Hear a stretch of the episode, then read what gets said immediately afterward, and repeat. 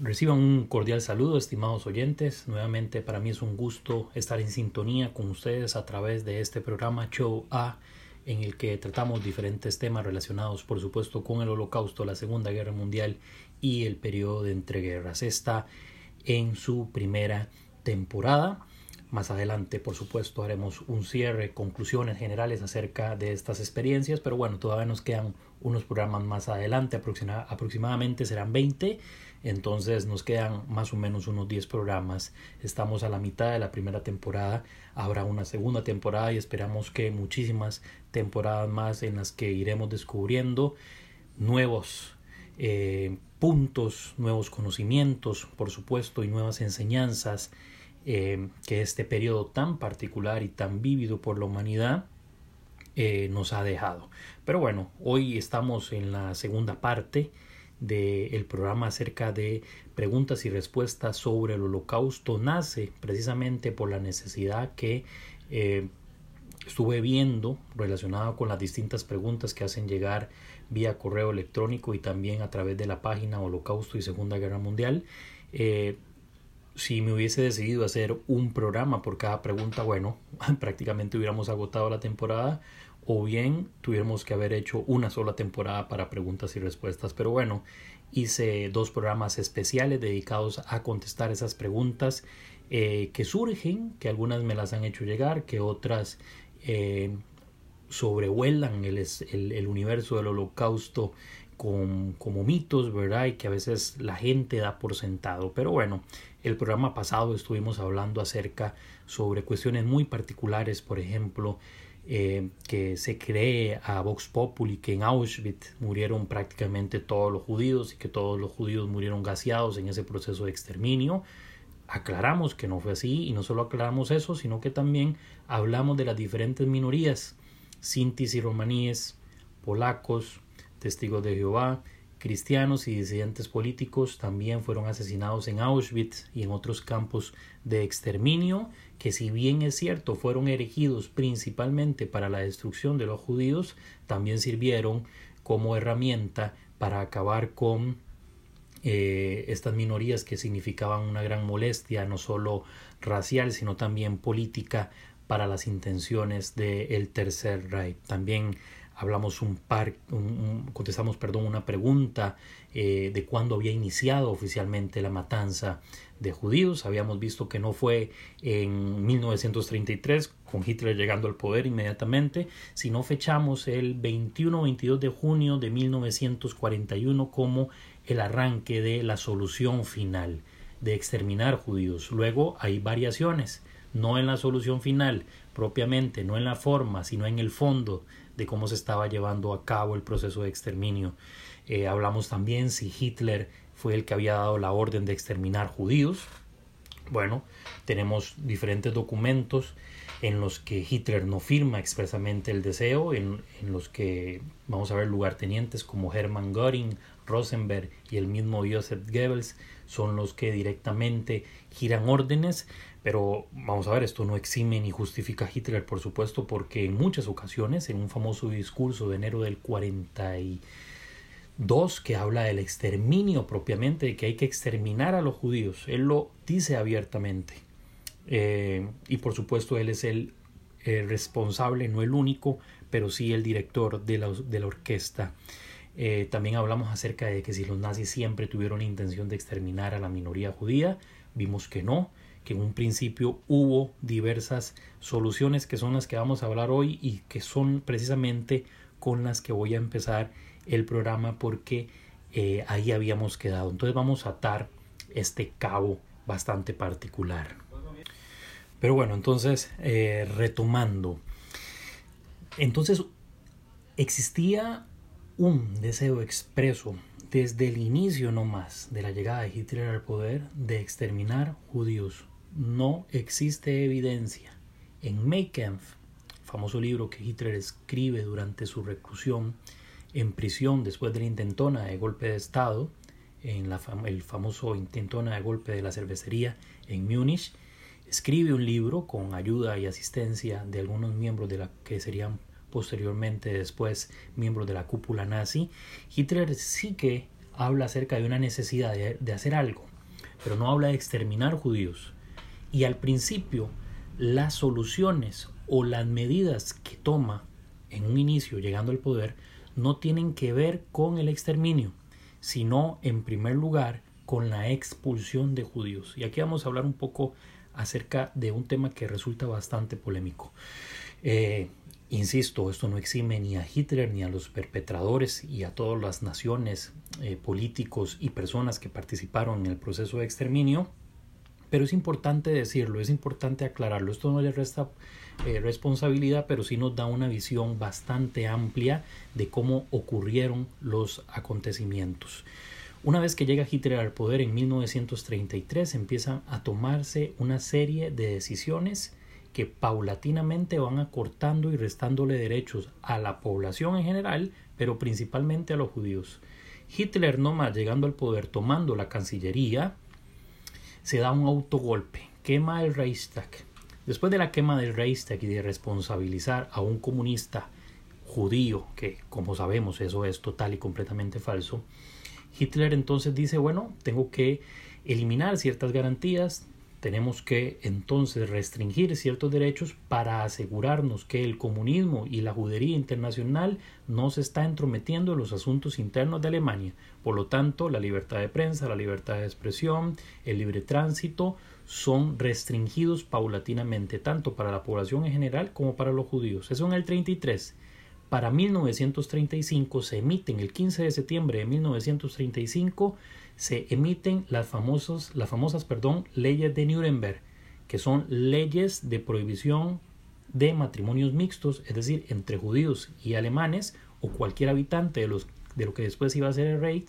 Y no solo eso, también prohibiciones acerca del ejercicio de diferentes profesiones como la abogacía, como la docencia y la medicina estaba total y completamente prohibida para los judíos, entonces de universidades, de hospitales y de colegios son eh, echados a la calle los judíos por estas nuevas leyes. Entonces, poco a poco estas decisiones lo que iban abocando era tenemos un problema y la mejor manera de solucionarlo es entonces expulsando a estas personas o tomando medidas para que se vayan primero por su voluntad. Vamos a hablar en primer lugar de una salida forzosa o una expulsión. Los judíos que vivían en diversas partes del mundo, principalmente en Estados Unidos, empiezan a eh, ejercer presión sobre los diferentes mandatarios políticos que conformaban las cámaras en los Estados Unidos y para 1900 eh, aproximadamente 38 antes de todos estos procesos que van a ocurrir propiamente de la guerra y demás, entre 1937 y 1938 se da lo que conocemos popularmente como la Conferencia de Evian. Se da entre el 6 y el 15 de julio de 1938. La convoca nada más y nada menos que Franklin Delano Roosevelt, el presidente de los Estados Unidos. Decide reunir a diferentes políticos de Europa y de América en Evian, Francia, para buscar una salida pacífica al problema que estaban generando perdón, los nazis en Alemania. Tenemos que expulsar a los judíos. Pero ¿para dónde se iban a ir a los judíos de Alemania? ¿Para dónde se iban a ir los judíos de Austria? ¿Para dónde se iban a ir los judíos de los sudetes? No tenían hacia dónde ir. Todas sus empresas, sus trabajos, sus pertenencias, sus hogares, su vida, su historia estaba en esos países en los que tenían más de 500 años de vivir ininterrumpidamente. Vamos, eran alemanes, eran austríacos, eran checos, tenían la nacionalidad. Pero llegó alguien y dijo, no, ustedes ya no van a ser parte de nuestro país. Por lo tanto, los judíos tenían que buscar refugio. No era muy fácil salir. Al principio les dicen, sí, pueden retirarse, pero tienen que pagar un impuesto de salida que era prácticamente imposible pagar para la mayoría de la población judía de estos países. Era un monto sumamente elevado. Por lo tanto, el problema de las migraciones ilegales empezó a suscitarse.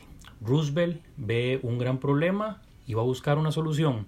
Reúne a diferentes países, Francia, Gran Bretaña, países de América Latina, Polonia, Hungría, Rumania, Brasil, Bolivia, Bolivia perdón, Argentina, México, Colombia, Venezuela, Chile, Guatemala, Haití, Honduras, Nicaragua, Panamá, Costa Rica, Uruguay, República Dominicana, América Latina en general. También asistieron diferentes representantes de la famosa Agencia Judía y el Congreso Judío Mundial y organizaciones sionistas. También y representantes de la Sociedad de Naciones. Recuerden ustedes que la Sociedad de Naciones se funda en, eh, posterior a la Primera Guerra Mundial, que es eh, la institución eh, que antecede a las Naciones Unidas, que se funda posterior a la Segunda Guerra Mundial. Y bueno, entonces inicia esta famosa conferencia que se extendió durante varios días en las fechas que mencioné anteriormente y lastimosamente no hubo logros las consecuencias fueron el cierre de fronteras. Los voceros de Adolf Hitler y el gobierno del, Tercer Reich, perdón, eh, quedaron estupefactos. Cito textualmente, dice, irónicamente resulta asombroso cómo los países extranjeros critican el régimen por su trato discriminatorio contra los judíos, pero casualmente ninguno de ellos quiere recibir a los judíos como inmigrantes el mundo le cerró la puerta en la cara a la inmigración judía. Si bien es cierto, hoy sabemos que los problemas migratorios causan grandes problemas, vamos a ver, vamos a llamarle problemas, sino circunstancias sociales y también políticas, en aquel contexto las alarmas estaban disparadas y si bien no había empezado el exterminio, habían ya antecedentes de que algo grave estaba por pasar. En ese momento no había muerto un solo judío de los 6 millones que iban a ser exterminados paulatinamente de diferentes maneras. ¿Qué hizo el mundo? Cerrarle la puerta a los judíos. Un famosísimo, quien sería posteriormente presidente de Israel cuando se forma el Estado judío en 1948, Chaim Weizmann, eh, era, eh, le contesta a un periodista de The Guardian, el periódico de Londres, y le dice así, Curiosamente el mundo parece estar dividido en dos partes, una donde los judíos no pueden vivir y la otra donde los judíos no pueden entrar.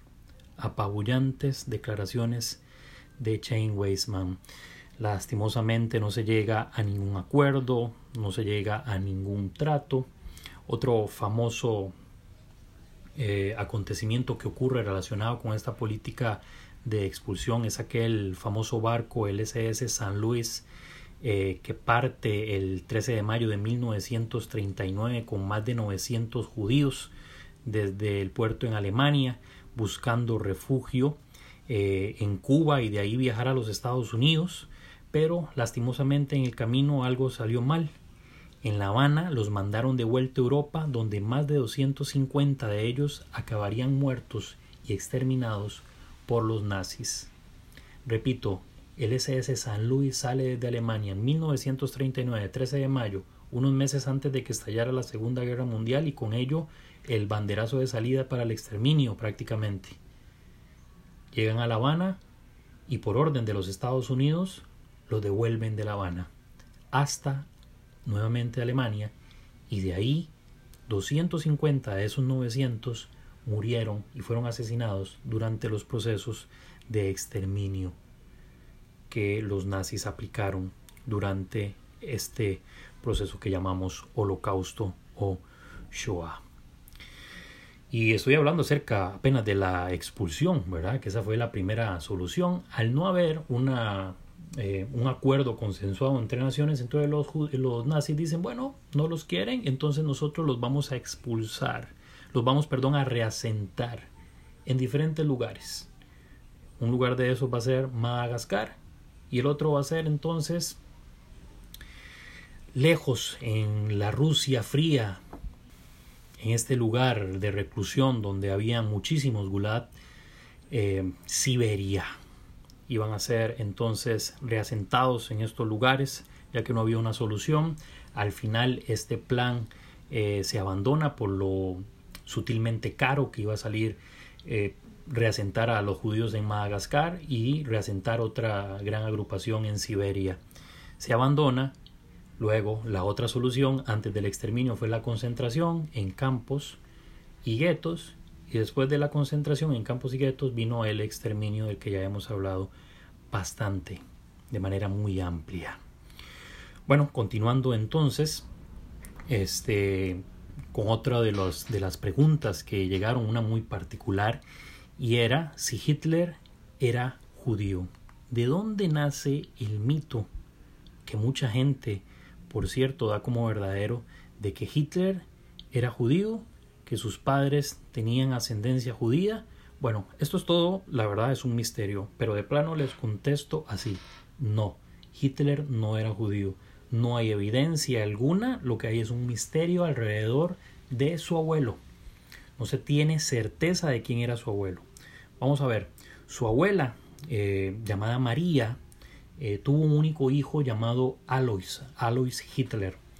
Eh, el problema, por decirlo así, fue que cuando nace Alois, que va a ser el, se va a convertir en el padre de Hitler, el sacerdote, cuando escribe en su acta de nacimiento, dice que Alois se va a llamar Alois Ernstling Gruber, eh, de padre ilegítimo. No se sabía en ese momento, y aún hoy no se sabe, quién fue el padre de Adolf Hitler. Pero aquí hay algo bastante curioso que podemos mencionar. Pensemos, pensemos hipotéticamente que el abuelo de Hitler era judío. Alágicamente, es decir, según la ley judía, Alois, nacido de un padre judío, pero de una madre no judía, Alois, ese niño que iba a nacer producto de esa relación, no era judío. Para que un judío sea reconocido como tal, tiene que cumplir dos requisitos. Número uno, nacer de una madre judía. O número dos, convertirse por su propia voluntad y siguiendo los preceptos al judaísmo. Por lo tanto, el que no sepamos quién es el abuelo de Hitler no nos ubica en una posición comprometedora, vamos a decirlo de esa manera. Pero bueno, entonces, ¿de dónde nace este famoso mito? Resulta que cuando Hitler en 1935 eh, emite la ley de Nuremberg, todas las personas tenían que comprobar que tenían abuelos alemanes hasta la cuarta generación. Resulta que Hitler cuando empieza a investigar, junto a su abogado, que iba a ser después gobernador de los territorios ocupados, Hans Frank, empiezan a investigar quién era y cuál era su ascendencia y después quién era su abuelo, resulta que no encuentran. El servicio secreto británico se da cuenta de eso a través de espías y entonces em, empieza a disipar un rumor de que Hitler posiblemente tenga ascendencia judía. ¿Por qué lo hacen? Bueno, porque las persecuciones contra los judíos ya se estaban organizando y imagínense ustedes lo que hubiese significado que el que organiza las persecuciones contra judíos hubiese sido judío, inmediatamente hubiera ocurrido una hecatombe, todo se detiene y posiblemente hubiera ocurrido una especie de golpe de Estado. Estamos hablando de manera hipotética, pero esa raíz de que no se tiene certeza de quién fue el abuelo de Hitler, el papá de Alois, el padre de Hitler. Entonces, a partir de ahí se empezó a especular el servicio secreto británico empezó a diseminar esta creencia que pasó de boca en boca y al final terminó en nada más que eso, ¿verdad? En un famoso mito que lastimosamente pues algunas, algunas personas dan como cierto. También, bueno, vamos a dejar de lado ya esta pregunta que era un poco polémica, pero muy fácil de aclarar. Pero bueno, vamos a terminar con dos preguntas.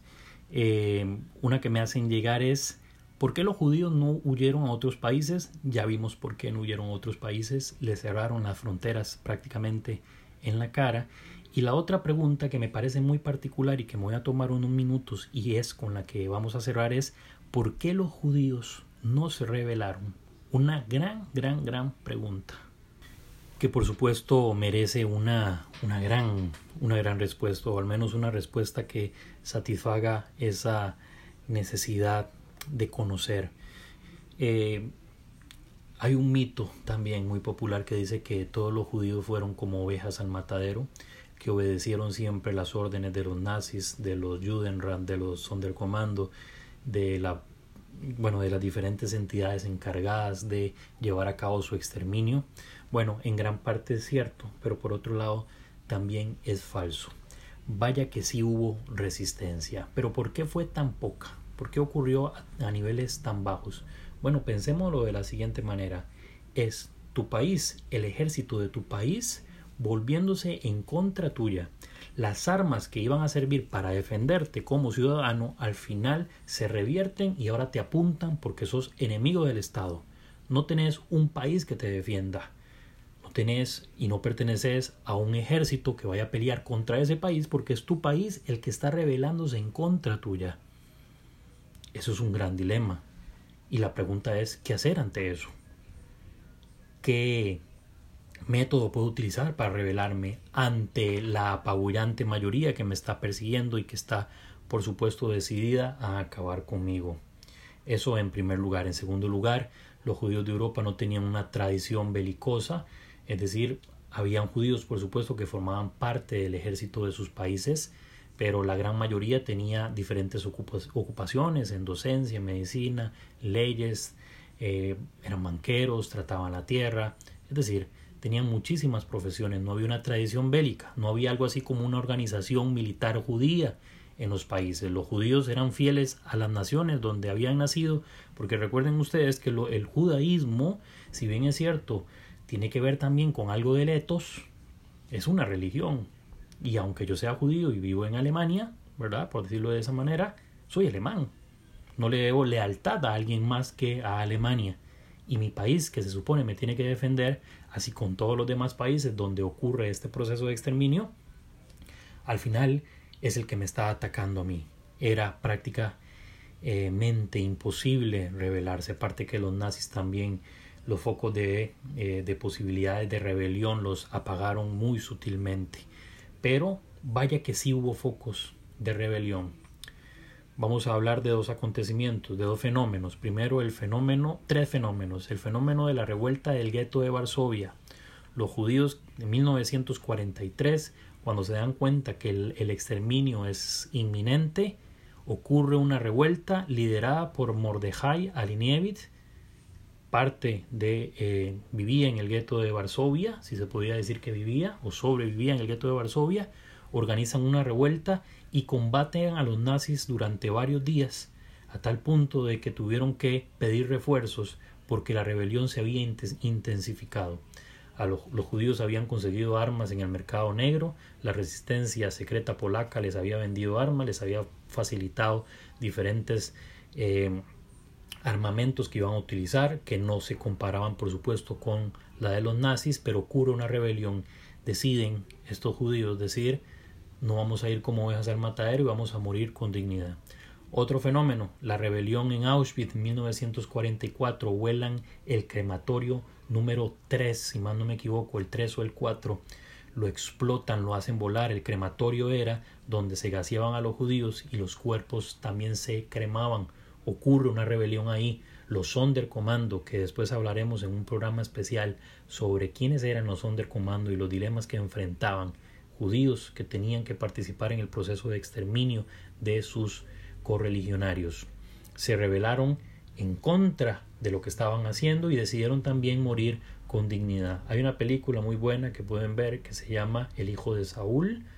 La pueden conseguir en, en bueno, en diferentes plataformas digitales pueden ver por ahí y trata sobre la rebelión de Auschwitz de los Sonderkommandos. Y el tercer fenómeno es el fenómeno de los partisanos, judíos que se unieron a los movimientos guerrilleros, eh, vamos a decirle así, subversivos en los bosques para luchar y sabotear a los, eh, al ejército nazi en diferentes operaciones, asesinando también a miembros del ejército y demás. Entonces sí hubo resistencia, por supuesto que sí la hubo, fue muy poca, por supuesto que se rebelaron, fue muy poca porque muy pocas eran las posibilidades que tenían para hacerlo. Estimados, queridos todos, con eso, con esto cerramos la entrega de este programa que tuvimos hoy y me despido con una canción que les recomiendo que la escuchen con mucha atención. Se llama Son de Camel esta canción fue entonada por los, por los partisanos judíos, por la resistencia judía. Eh, la emitían como una especie de himno cada vez que tenían que ir a la batalla. Espero que la disfruten.